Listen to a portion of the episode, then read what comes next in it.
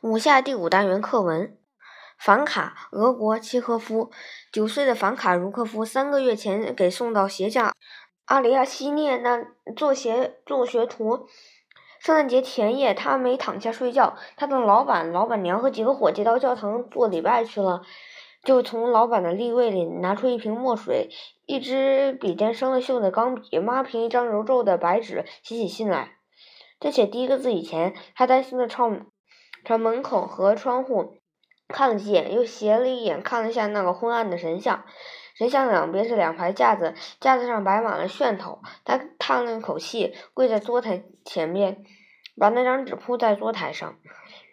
亲爱的爷爷，他写道：“我在给您写信，祝您过一个快乐的圣诞节。求上帝保佑您，没爹没娘，只有您一个情人了。”凡卡朝黑乎乎的窗户看看，玻璃窗上映出蜡烛模糊的影子。他想象着爷爷康斯坦丁马卡里奇，好像爷爷就在眼前。爷爷是是法略维夫老爷家里的守夜人，他是个非常有趣的瘦小老头，六十五岁，老是笑眯眯的眨着眼睛。白天，他总是在大厨房里睡觉。到晚上，他穿上宽大的羊皮袄，敲着梆子，在别墅的周围走来走去。老母狗卡西蛋卡和公狗泥鳅低着头跟在他后头。泥鳅是一条非常听话的、讨人喜欢的狗。它身子是黑的，像黄鼠狼那样长长的，所以叫它泥鳅。现在，爷爷一定站在大门口，眯缝着眼睛。看那乡村教堂的红亮的窗户，他一定在跺着穿着高筒单靴的脚，他的膀子挂在腰带上，他冻得缩成一团，耸着肩膀跟仆人们开玩笑呢。天气真好，晴朗，一丝风也没有，干冷干冷的。那是个没有月亮的夜晚，可是整个村子，白房顶了，烟囱里冒出来的一缕缕烟了，披着浓霜的一身银白的树木了，雪堆了，全看得见。天空洒满了快活的眨着眼的星星，天河显得很清楚，仿佛为了过节，有人拿雪把它擦亮了似的。凡卡叹了口气，蘸了蘸笔尖，接着写下去。昨天我挨了一顿打，因为我给他们的小崽子摇摇篮的时候，不知不觉睡着了。老板揪着我的头发，把我拖到院子里，拿皮带揍了我一顿。这个礼拜，老板娘叫我收拾一条青鱼，我从尾巴上弄起，他就捞起那条青鱼，拿鱼嘴直戳我的脸。伙计们捉弄我，他们打发我上酒店去打酒，他们叫我偷老板的黄瓜，老板随手捞起个家伙就打我，吃的呢简直没有。早晨吃一点面包，午饭是稀粥，晚上又是一点面包，至于菜啦茶啦什么都没有。这老板自己才大吃大喝，他们叫我睡在过道里，他们小崽子一哭我就别想睡觉，照摇那个摇篮。亲爱的爷爷，发发慈悲吧，带我离开这儿，回家，回到我们村子里去吧，我再也受不住了，我给您跪下了，我会永远为您祷告上帝，带我离开这儿吧，要不我就要死了。房卡撇撇嘴，拿脏手背揉揉眼睛，抽噎了一下。我会替您搓烟叶，他继续写道，我会为您祷告上帝，要是我做错了事，你就结结实实的打我一顿好了。要是您怕我找不着活。嗯我可以去求那位管家的，看在上帝面上让我擦擦皮鞋，要不我去求飞机卡答应我帮他放羊。亲爱的爷爷，我再也受不住了，只有死路一条了。我原想跑回我们的村子去，可是我没有鞋，又怕冷。等我长大了，我会照应您，谁也不敢来欺负您。讲到莫斯科，这是个大城市，房子全是老爷们的，有很多马，没有羊，狗一点也不凶。圣诞节这里，小孩小孩子并不举着星星灯走来走去。教堂里的唱诗台不准人随便上去唱诗。有一回，我在一家铺子的橱窗里看见与钓竿钓丝一块出卖的钓钩，能钓各种各样的鱼，很贵。有一种甚至能钓得起一普特重的大鲶鱼呢。我还看见有些铺子卖各种枪，跟我们老板的枪一样。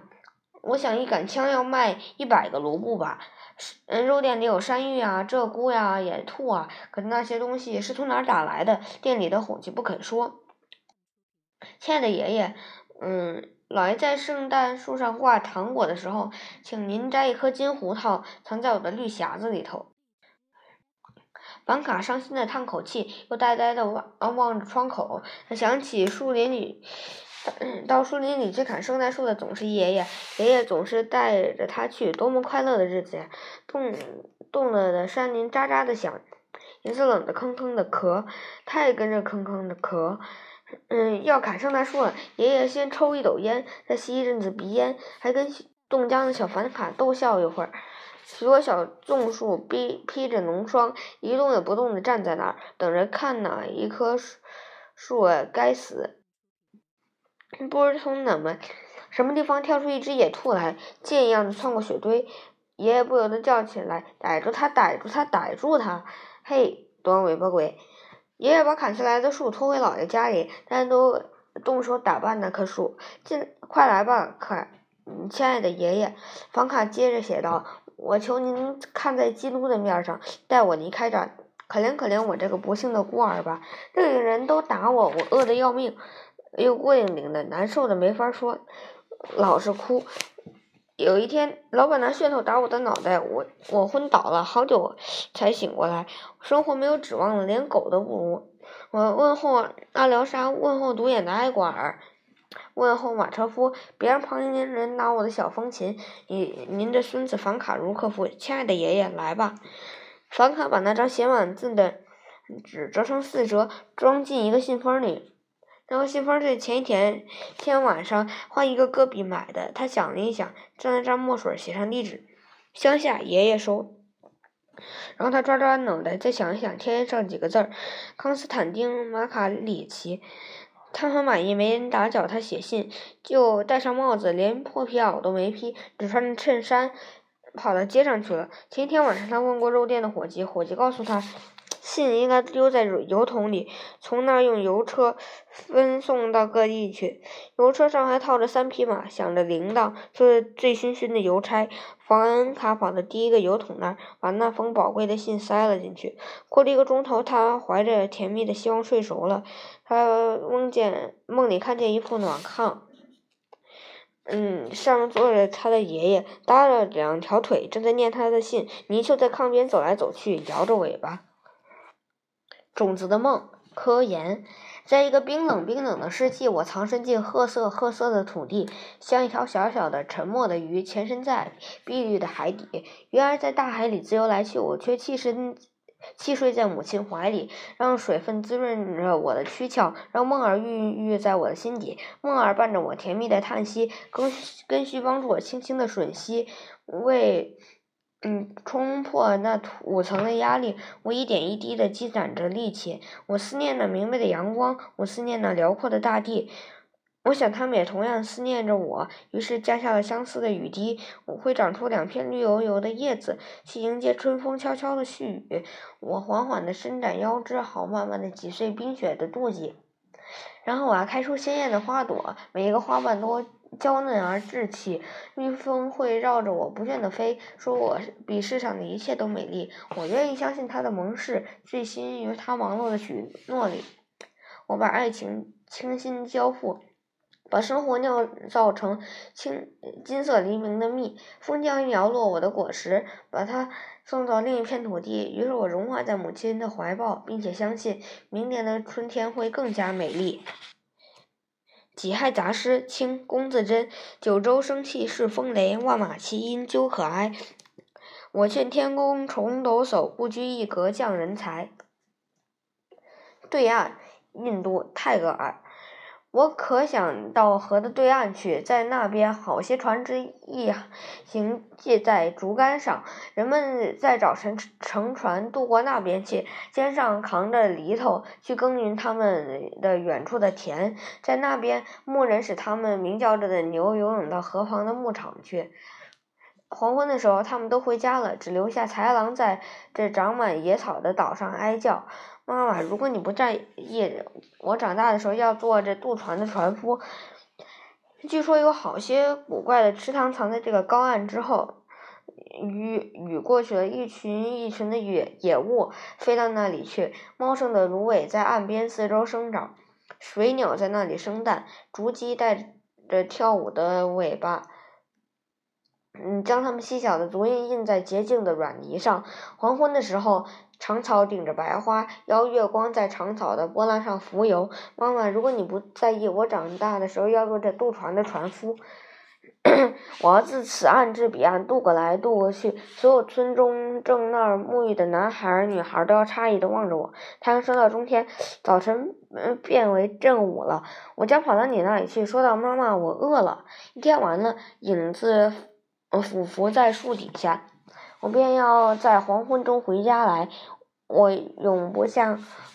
爸爸呢？离开你到城里去做事。妈妈，如果你不在意，我长大的时候要做这渡船的船夫。职业：印度泰戈尔。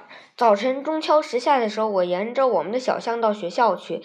每天我都遇见那个小贩，他叫道：“镯子呀，亮晶晶的镯子。”他没有什么事情急着要做，他没有哪条街道一定要走，他没有什么地方一定要去，他没有什么规定的时间一定要回家。我愿意，我是一个小贩，小贩在街上过日子，叫着镯子呀，亮晶晶的镯子。下午四点钟，我从学校里回家，一到家门口，我就看见一个园丁，园丁在那里掘地。他用他的锄子要怎么掘便怎么掘，他被用尘土污了衣裳，他如果他被太阳晒黑了或者身上被打湿了，没都没有人骂他。我因为我是一个园丁，在花园里掘地，谁也不来阻止我。天色刚黑，妈妈就送我上床。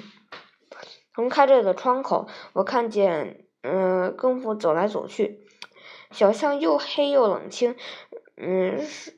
路灯立在那里，像一个头上生着一只红眼睛的巨人。功夫摇着他的提灯，跟他身边的影子一起走着。他一生一次都没有上床去过，因为我是一个更夫，整整夜在街上走，提了灯去追逐影子。